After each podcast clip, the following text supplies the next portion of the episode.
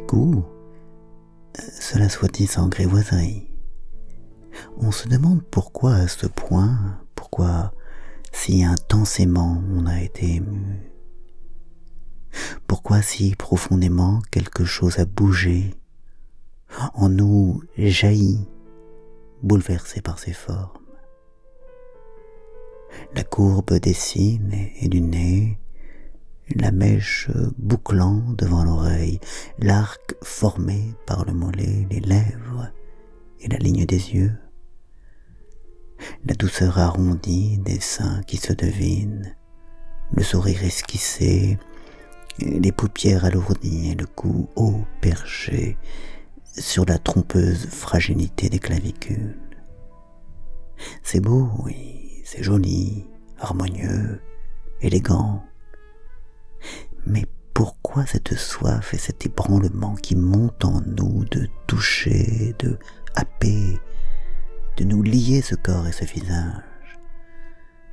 Pourquoi désir de posséder? Je sais à quel point l'apparence est trompeuse et pourtant ce n'est pas le corps qui évolue, mais l'âme qui l'anime, et sa vivacité, et le rire dans la bouche, et l'éclat dans les yeux.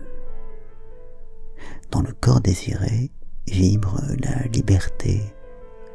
Vouloir, ne pas vouloir, accepter, refuser, créer, imaginer, pleurer, lutter, aimer, c'est cette liberté que le désir désire. C'est cette liberté que le désir caresse, de ce geste léger qui respecte et qui frôle, qui dit et qui demande, qui ne s'impose pas.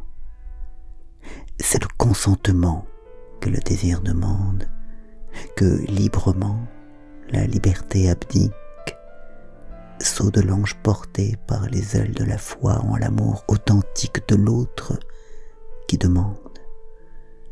C'est la foi en l'amour que le désir demande, comme la bête à la belle dans le conte joli, que le soi, reconnaissant sa finitude, accepte n'être pas l'unique qu'il croyait être.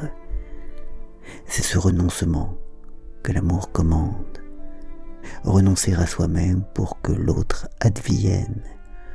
Accepter de se perdre en cet autre que soi et renaître à soi-même en ce renoncement. Et le corps dans tout ça pourra-t-on demander? Et le corps n'est rien d'autre que l'incarnation de l'âme, ce par quoi celle-ci existe au monde, se manifeste et se matérialise. Et dans le corps, on aime le corps spirituel. Et que récanent les malheureux qui ne l'ont pas compris.